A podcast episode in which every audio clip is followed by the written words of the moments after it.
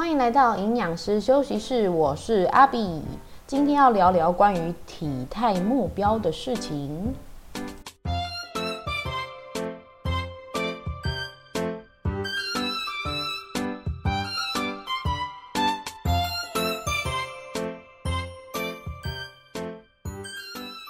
Hello，我回来啦！哈，有一阵子没有更新我的 Podcast，很大的原因呢是这个生活的步调有改变呐。那尤其是因为我家里有其他的人来住啊，反而就搞得我好像寄宿家庭，你知道吗？一直有不同的人来短暂的住宿。那可能我比较习惯一个人住啊，啊独居的时候就会感觉比较不受干扰，那时间就会比较相对的可以自己安排，比较规律。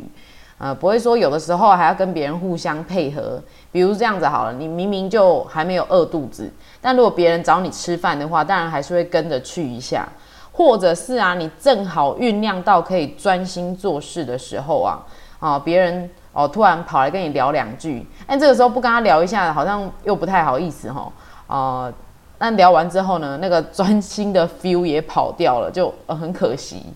不过呢，也不要那么难相处啦。其实跟别人生活也能够呃见习到其他人的价值观啊、生活模式，或是学到一些他们比较在行的事情。像是我跟我妹就学到一些生活穿搭，还有一些打扮的快速技巧，让自己看起来比较女孩子，然后漂亮可爱一点。那心情也的确会蛮好的。啊，再来我妹的生活方式就比较趣哦，哈，比较轻松一点，所以跟她住在一起的时候呢，还真的是把我从比较紧凑的生活步调拉出来，那着实有个机会呢，让自己喘息一下。当然，跟别人一起生活不代表绝对无法专心做自己的事情，哦，这反而是能够训练自己要如何透过时间还有空间的调整，打造出一个能够让自己做事的环境。尤其是现在啊，居家工作的模式也是一波潮流啦，可以趁机练习。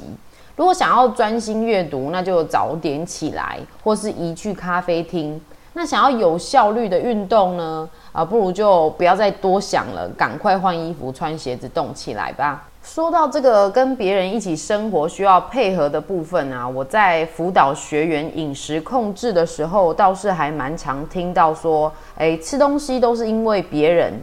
啊，比如说呢，中午订十颗锅贴配酸辣汤，哦，这个听起来就很雷嘛，哦，他就会说是公司订的关系啦，这个没有办法，哦，那如果晚上吃了麻辣锅呢，其实朋友揪的，哦，很难拒绝。那宵夜呢，还要再吃咸酥鸡呢，其实也是老公害的，必须陪他，哦之类的，哈，种种的状况呢，总是这样情非得已，就是哭哭啦。回想一下，你最近有没有发生过类似的情境呢？哦，大家一起快快乐乐吃东西，当然是没有什么不好啦。不过，如果你有意想要改善身体健康啊，想要调整体态，那其实划分出自己的饮食尺度就会很重要啦。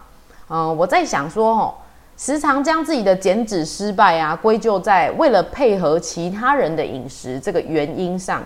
嗯，是不是因为？其实是不知道该怎么做，所以用配合他人的说法，让其他人一起分担你的责任，才可以感到比较安心啊。就好像在公司上班啊，如果老板交代的事情把他给做差了，那检讨的时候，心里其实往往会出现一些解释，比如说。啊，因为最近太忙啦，啊，要出差啦，啊，最近身体不好啊，小孩很吵啊，没睡好之类之类，诸如此类哦，所以才会影响呃公司的任务完成度。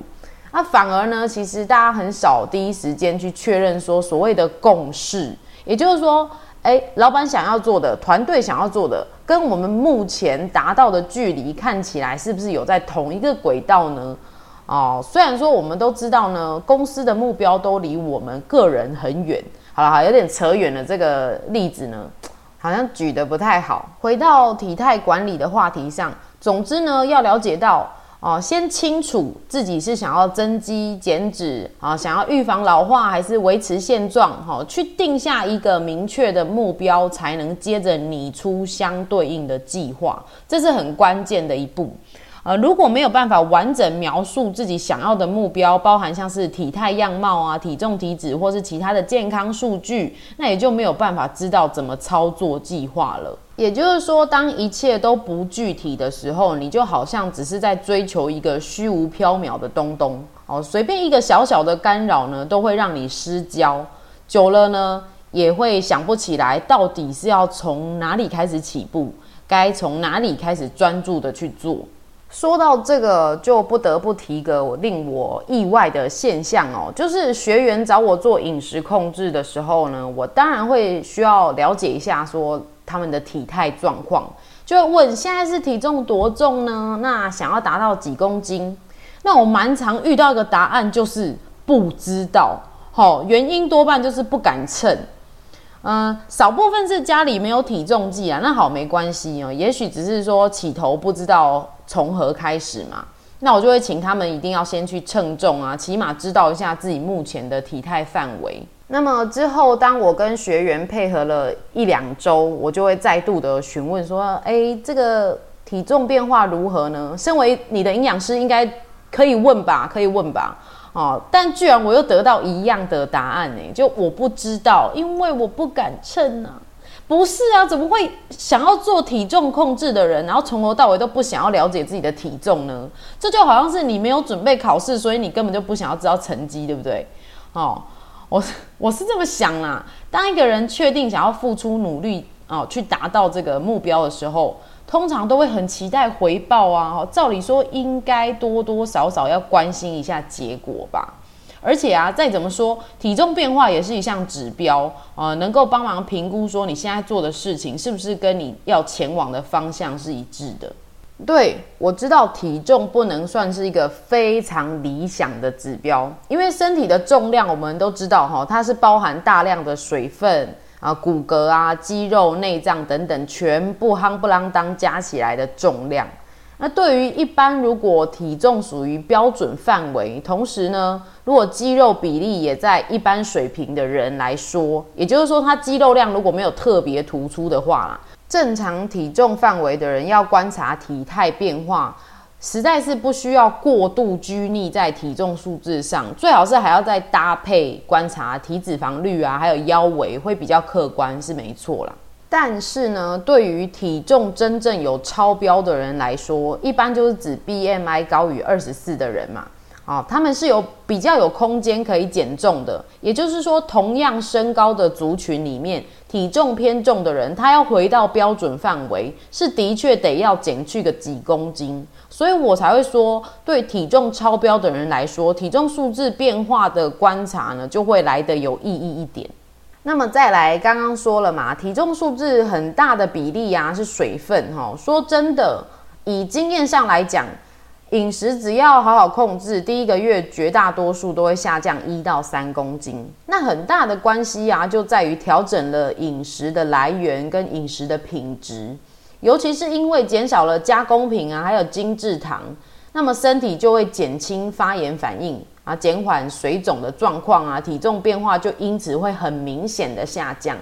啊，所以这也能够帮助我们判读说学员在饮食控制上面是不是有做得到位啦。好的哦，那就是请你各位，如果想要减脂哈，期待体态可以改变一波的话呢，第一步的目标定定还是要具体一点的哦。有了明确的目标，执行上才不会觉得好像没有重心，小小的干扰就很容易打击减脂的决心哦。嗯，那么今天的节目就到这边哦。如果你喜欢我的内容，请订阅我的频道，帮我评分留言，或是推荐给需要的朋友收听。也欢迎追踪我的 IG、FB 粉砖，好让更多人知道 AB 营养师休息室。非常谢谢您的收听，那我们就下集见喽。是什么时候呢？拜。